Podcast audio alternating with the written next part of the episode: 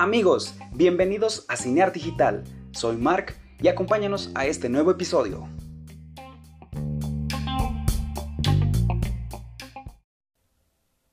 Bienvenidos amigos a este nuevo capítulo. El día de hoy vamos a platicar de un tema muy especial, una película del género de terror. El Exorcista. Una película que ha marcado un antes y un después. Es un referente en el género del terror. Tal vez algunos detalles ya los conocías, tal vez otros no. Pero aquí lo importante es hablar de cine. Acompáñanos a este viaje hacia El Exorcista.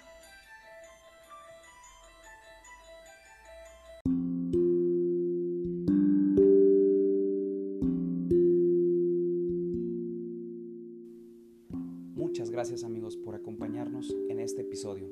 Como lo comentamos, vamos a platicar del Exorcista, esta película que ha sido un icono en el género del terror y ha marcado pues un antes y un después.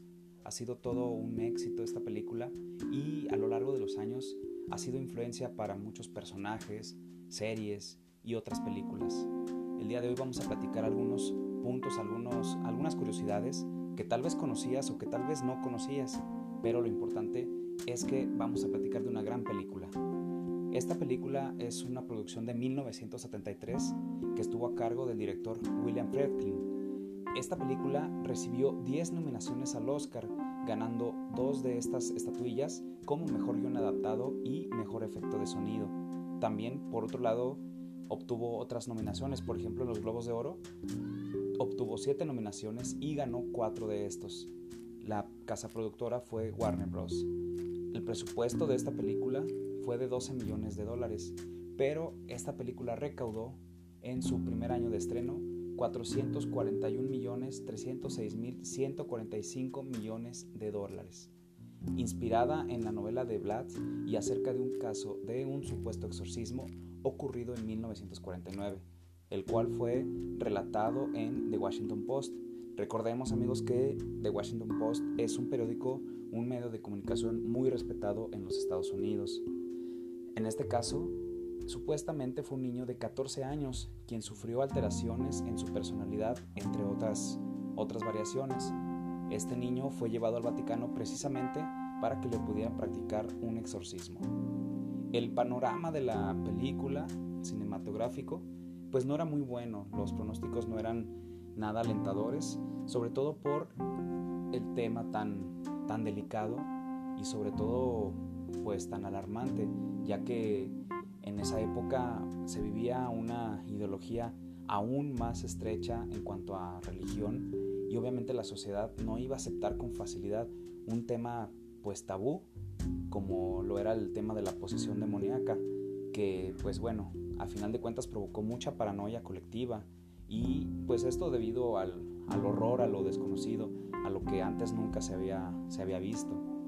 Fanáticos religiosos incluso llegaban a amenazar a Linda Blair después del estreno de la película ya que pues tuvieron cierta, cierta influencia de que estaba realmente poseída y pues quedó marcada por ese, por ese tipo de cuestiones. Incluso le tuvieron que poner seguridad para que pudiera estar protegida. Eh, otro dato curioso, amigos, es que de esto no se habla mucho y los invito a ver una entrevista que hace el señor Juan Ramón Sáenz, de locutor que ya falleció, en La Mano Peluda, que le hace al ingeniero Gonzalo Gavira. Este señor fue el ingeniero de sonido para esta película, un mexicano. Así es, amigos. Un mexicano fue el que realizó la versión original de los sonidos pero cuando la tradujeron al español obviamente cambiaron toda la producción de, sonido. El señor ingeniero Gonzalo Gavira en tres días realizó su trabajo. Hizo efectos desde con un peine hasta con su propia respiración. El señor Gavira en esta entrevista, la cual está en YouTube, eh, cuenta que el director le ofreció 20 mil dólares por su trabajo o le dio a escoger el 3% de regalías de todo lo que sacara la película. El señor Gavira cuenta que él eligió los 20 mil dólares ya que él pensaba que la película iba a ser rechazada, no solo en México, sino en todo el mundo.